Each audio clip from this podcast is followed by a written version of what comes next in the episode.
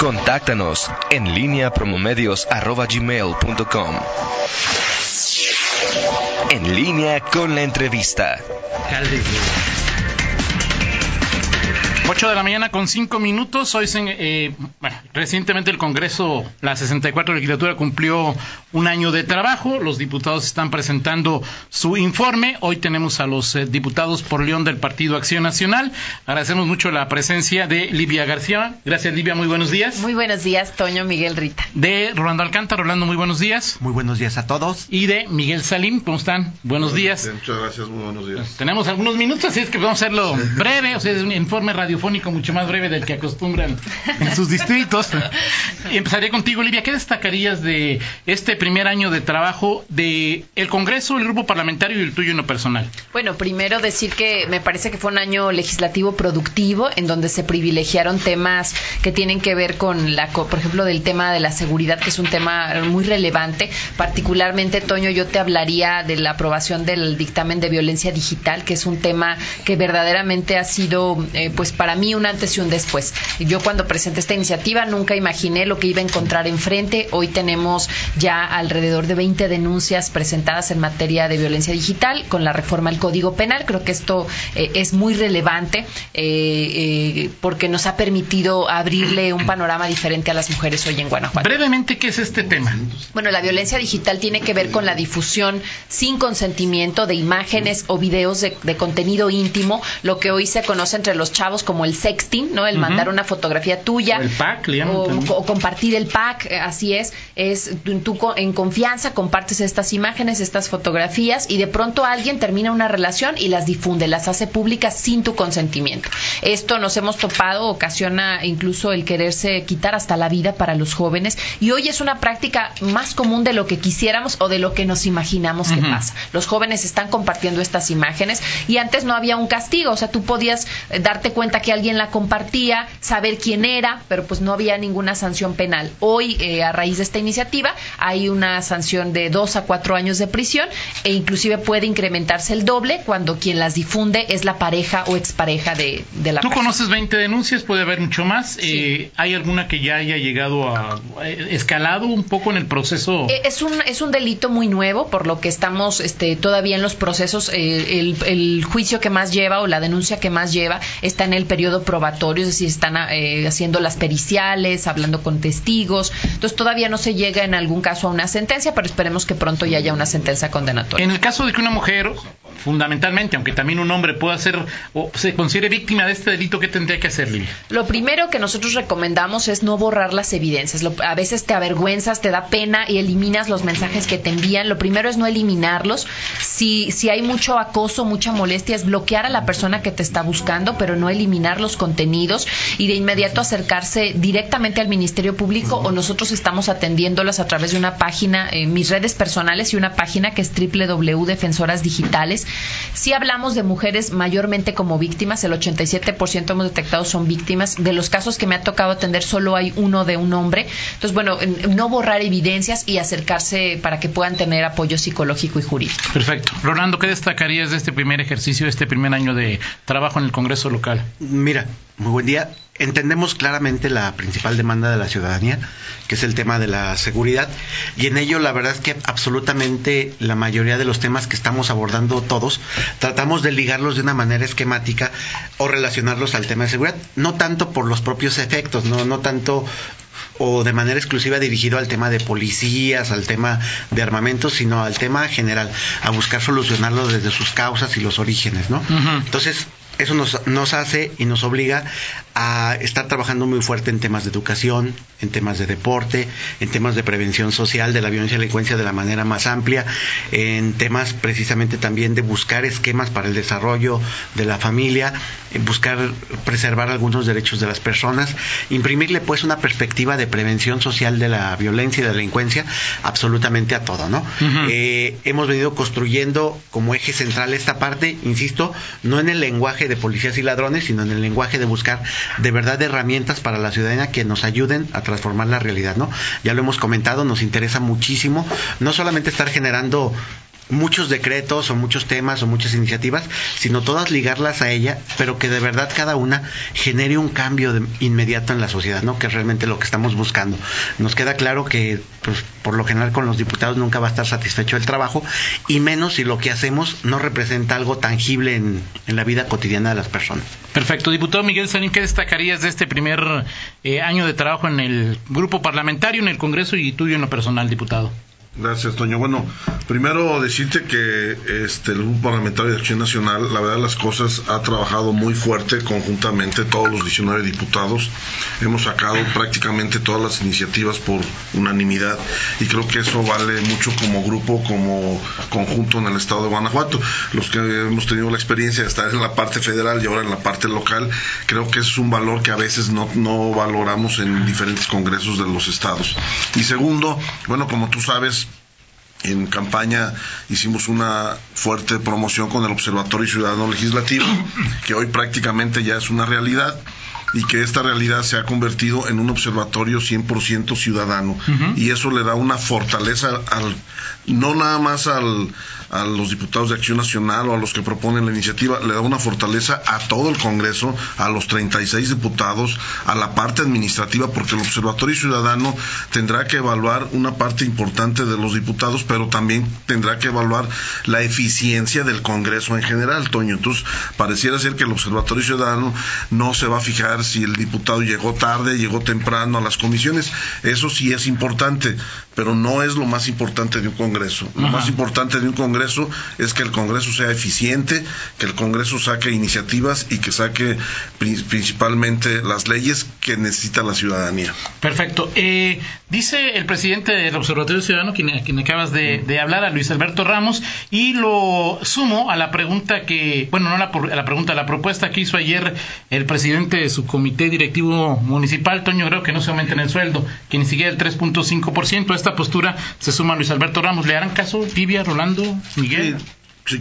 Bueno, lo que vimos en la lo que vimos en la pasada sesión el, el, pasado jueves efectivamente fue una aprobación de lo que dictaminó la comisión de administración del Congreso, como llamamos en, en, lo general, pues en lo particular o en lo, lo, que corresponde específicamente al presupuesto, le comento al señor Ramos y a la ciudadanía en general, en este momento no está aprobado el presupuesto todavía, es una propuesta que hace la comisión de administración, la aprueba el Congreso en lo general, va a pasar todavía al análisis de todo el Congreso del Estado, va a pasar al análisis de cada este, Secretaría del Estado de Guanajuato y hasta entonces cuando se realice eso se aprobará el presupuesto del próximo año. Uh -huh. Entonces nosotros lo que decimos es, eh, este presupuesto está evaluado principalmente en el tema de la inflación, que el próximo año está programado del 3.75, 3.77 y el presupuesto se aprueba normalmente por debajo de la inflación.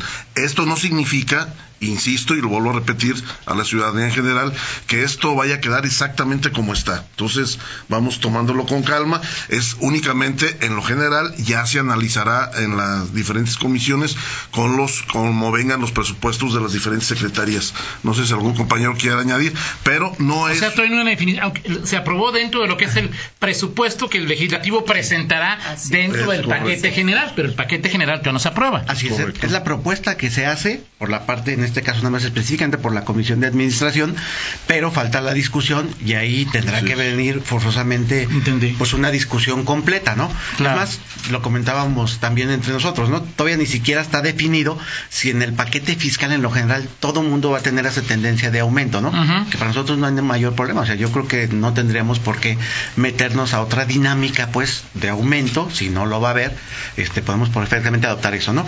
Y también tener la claridad de que de verdad tenemos que ser un, tenemos que seguir haciendo patentes, un esfuerzo que hemos venido haciendo año con año para tener una austeridad eficiente. Se han venido reduciendo los presupuestos, del 18 al 19 se redujo más o menos unos 7 o 8 millones de pesos alrededor de eso. Tenemos que mantener esa constante forzosamente. La verdad es que sí, nuestra intención es de verdad sí generar, por supuesto, austeridad, pero sin perder 7 o 8 millones es como 1%, ¿no?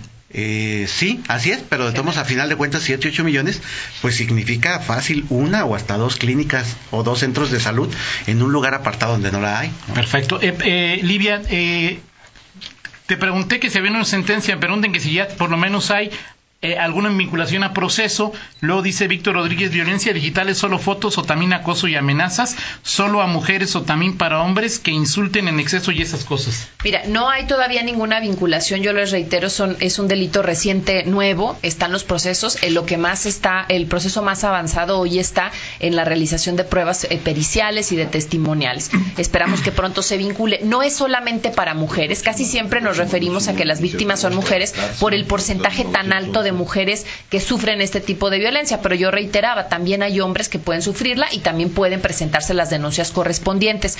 Y eh, la otra pregunta que me hacías era... Era de, eh, de que si era solamente fotos o también Ah, no. violencia. De hecho, en- se aprobó, se aprobó además de la, de esta, de este delito que es afectación a la intimidad, que es la difusión de fotos y videos, se aprobó también el acoso. Entonces, si a través de las redes sociales, eh, a través de, la, de internet, es- empiezas a recibir estos mensajes, te empiezan a amenazar, eso también se puede denunciar, al igual que el contactar a un menor de edad, cuando una persona mayor de edad contacta a un menor de edad con fines de comisión de un tipo de delito sexual. Perfecto, pues gracias, diputada Livia García, diputado Orlando Alcántara, Gracias. diputado Miguel Salim. A ver si lo platicamos ya que termines con el asunto de, de Sí, ya todo lo la- que tiene la- que ver con. La buena noticia que esta semana no pierden tus Steelers, pero descansaron, ¿verdad, Toño?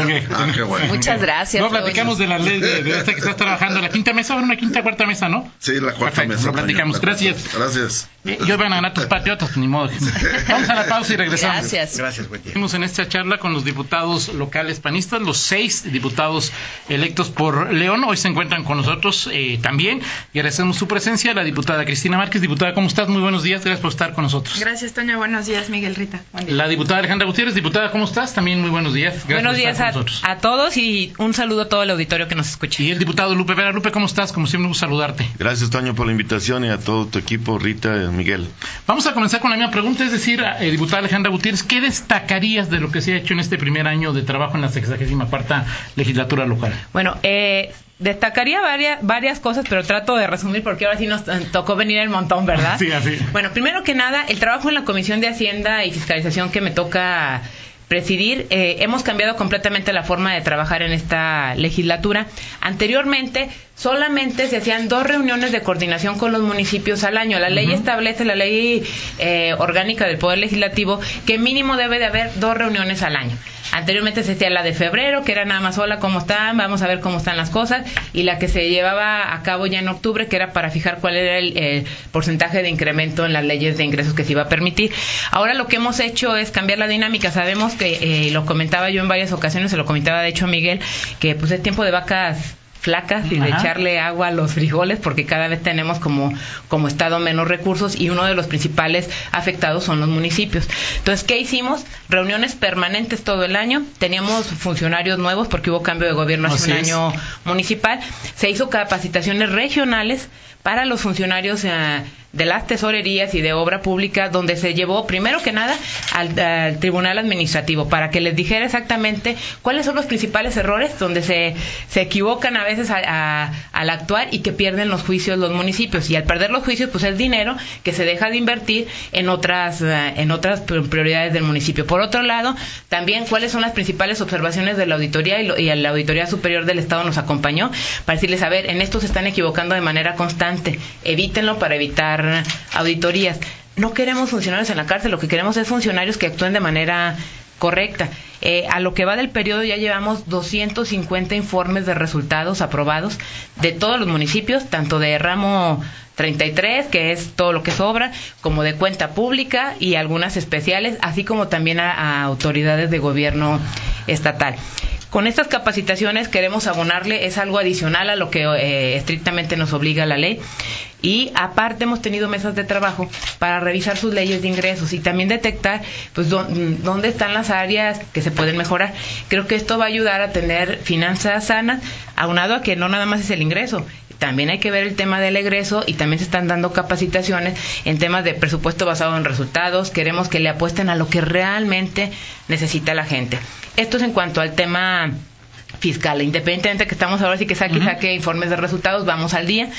Por otro lado, hay temas sensibles, no solamente son los números ah, fríos y cuidar el dinero, que es importante, porque el dinero que paga la gente, le digo que es sagrado, porque con mucho sacrificio la gente paga sus impuestos y lo mínimo que esperan es que nosotros lo cuidemos. La parte sensible es, tú sabes que eh, la causa animal ha estado impulsando, presentamos la iniciativa para que se consideren seres que sienten y no que sean unas cosas que está ahorita en, análisis en la Comisión de, Medio Ambiente. Por otro lado, también eh, hubo un compromiso con, los, eh, con todos los comerciantes y lo que nos pidieron fue que estaban muy preocupados por el RIF que no les permitía justamente cumplir sus obligaciones porque necesitaban contador, necesitaban también quien les llevara, les hiciera las facturas. Presentamos un exhorto desde principio de año porque fue un compromiso en campaña. Lamentablemente vemos que siguen sin escuchar. Lo que queremos es que la gente pague sus impuestos, pero que los pague de manera sencilla. Hoy vemos que en la propuesta 2020 sigue estando exactamente igual y siguen sin escucharnos en la en la federación, pero que por nosotros no quede, nosotros vamos a seguir ahí con el con el dedo en la en la llaga porque es algo que nos han pedido los comerciantes. Perfecto. Y en el tema también de delitos digitales, pues la realidad supera ahora sí que a, a, la realidad la realidad supera las leyes y hoy vemos que como cada vez hay más tecnología pues hay más delitos en tema digital ¿A cuántas personas has conocido que les han hackeado sus cuentas, les han borrado información, han extraído información para usarla de manera incorrecta? Empresas que les ha costado millones de pesos que modifican información o se la, o se la borran. Eh, por otro lado, también, imagínate simplemente, yo les decía, que al municipio o al Estado les borraran sus bases de datos, lo que nos perjudicarían como, como ciudadanos y lo que perjudicaría de hecho al, al, propio municipio y al Estado porque se convierte en dinero y aparte es información confidencial que puede ser usada para cosas indebidas y cometer otros delitos. No estaban ya, no están tipificados a este, en este momento los delitos eh, cibernéticos como el hackeo y todo este tipo de cosas que te comento. Y acabamos de ver que aquí en Guanajuato, en León, acaban de agarrar una banda que se dedicaba a eso. Entonces, hoy lo que se presenta es una iniciativa para poder tipificar de manera clara ese tipo de, delitos. Entonces, vamos caminando en, en esa parte. Ya eh, entraremos al análisis en la Comisión de Justicia que comparto, Cristi preside, que yo formo parte junto con ella. Y, por otro lado, niñas... Esperen que termine. Primero vamos a... un poco tiempo, ¿no? Diputada Cristina Márquez, una de las leyes más eh, eh, mediatizadas que encontró, que alcanzó niveles de polémica con el señalamiento de la Comisión Nacional de Derechos Humanos, la ley de Alconeo. Además de lo que quieras decir de lo que destacarías de este de este primer año, eh, te preguntaría también sobre este tema, ¿no, diputada Cristina Márquez? De acuerdo. Bueno, yo empiezo diciendo que el Grupo Parlamentario de Acción Nacional nos enfocamos a, a diseñar una agenda legislativa en la que privilegiamos a la familia desde la, una perspectiva integral y con un enfoque también de prevención. Esto quiere decir que todas las iniciativas que hemos presentado, que todas las reformas que hemos logrado, tienen un impacto en el fortalecimiento de la familia como núcleo esencial de la sociedad y siempre buscando un enfoque de prevención. ¿En qué sentido? En que la prevención es un tema que atañe a todos, desde muchas aristas, desde muchos espectros. Entonces yo podría resaltar que uno de los trabajos relevantes, entre otros muchos, es la, reforma tanto a la ley de, de educación como a la ley de profesiones, que tiene que ver con, eh, con que la experiencia mm, profesional, con que la, perdón, el servicio profesional se considere como experiencia profesional o laboral para tener una carta de entrada al primer empleo de los jóvenes recién egresados. ¿Qué quiere decir esto? Pues que les estás abriendo la puerta a un primer empleo y entonces estás acotando un momento de urgencia o de extrema necesidad en el que no encuentran trabajo porque no tienen experiencia y pueden ser cooptados por grupos criminales, ¿no? Entonces, este es el enfoque, creo que esta es la que de una manera más gráfica podría está representando lo que te digo que, ha sido el enfoque del grupo parlamentario. Eh, y por otro lado, la iniciativa precisamente del uso indebido de la información, comúnmente conocida como, como antialconeo, precisamente eh, creo que es un tipo penal muy necesario parto del fortalecimiento de las instituciones. Necesitamos fortalecer a las instituciones con leyes claras, con instrumentos y con herramientas que les permitan ejercer sus funciones en beneficio de la sociedad. Entonces, junto con lo que han comentado ya mis compañeros que se ha tocado eh, o que se ha eh, insertado el Código Penal, este también es un delito que ahora em, comparten tanto funcionarios públicos, pueden incurrir funcionarios públicos como ciudadanos en general, al ser los ojos, digamos, de la delincuencia y estar adquiriendo información por un lado de, de eh, hablamos de información privilegiada, tenemos un, un, tipo penal que está en el, en el apartado de los delitos contra la seguridad pública. Entonces, obtienen información privilegiada y se le entregan a criminales o a terceras personas con el objetivo de que se cometa un delito o se impida, se interfiera con la función de seguridad pública, tanto de instancias de seguridad como de procuración de justicia, incluso de administración de justicia y de ejecución de penas. eh, es un tipo penal completo que ha sido bien cuidado eh, pongo como antecedente que existen estados donde se declaró la inconstitucionalidad, que fueron Chiapas y Michoacán, dos estados de 22 estados que lo tienen tipificado, ¿no? Nosotros somos la entidad número 23 en incluirlo en el código, eh, y estos dos estados fueron un ejemplo que nosotros retomamos en el análisis previo para no incurrir en los mismos vicios. eso, eso, por un lado. Y por el otro, considerando que al cuidar estas, estas partes no dejamos ni un tipo penal abierto, es decir, no es ambiguo, que se preste interpretaciones, no estamos incurriendo desde mi punto de vista en un, en un tipo... Em, eh, dice la Comisión Nacional de Derechos Humanos que incumplimos con el principio de taxatividad. Esto es que no hay interpretación, que es literal la aplicación del Código Penal. Entonces, no hay tal, porque está definido quién es el sujeto que comete la conducta, cuál es la conducta que es adquirir la información y proporcionarla. No nada más es quedársela, eso no, no, no configuraría. Es la quiero y la proporciono. Y la consecuencia de, la, de, de entregar esta información es que se comete un delito se interfiera con la seguridad pública. Entonces, me parece que tenemos un tipo bien cuidado, tuvimos participación de instancias Poder Judicial, Fiscalía, Coordinación General Jurídica, aportaciones de los diputados, tenemos un documento fortalecido. Perfecto. Diputado Lupe Vera, ¿qué destacarías tú de lo realizado en este primer año de trabajo del grupo parlamentario del Congreso y tuyo en lo personal? Sí, sí, gracias, Toño. Sí, efectivamente, eh, fue un año muy intenso, se presentaron muchas iniciativas y sobre todo en el, en el tema de que nos compete a nosotros, de desarrollo urbano y obra pública, presentamos una iniciativa que incide en la economía familiar. ¿Esto qué quiere decir? Que en los cobros de los recibos del agua de, las de las personas, familias que viven en condominio, uh -huh. que paguen lo justo.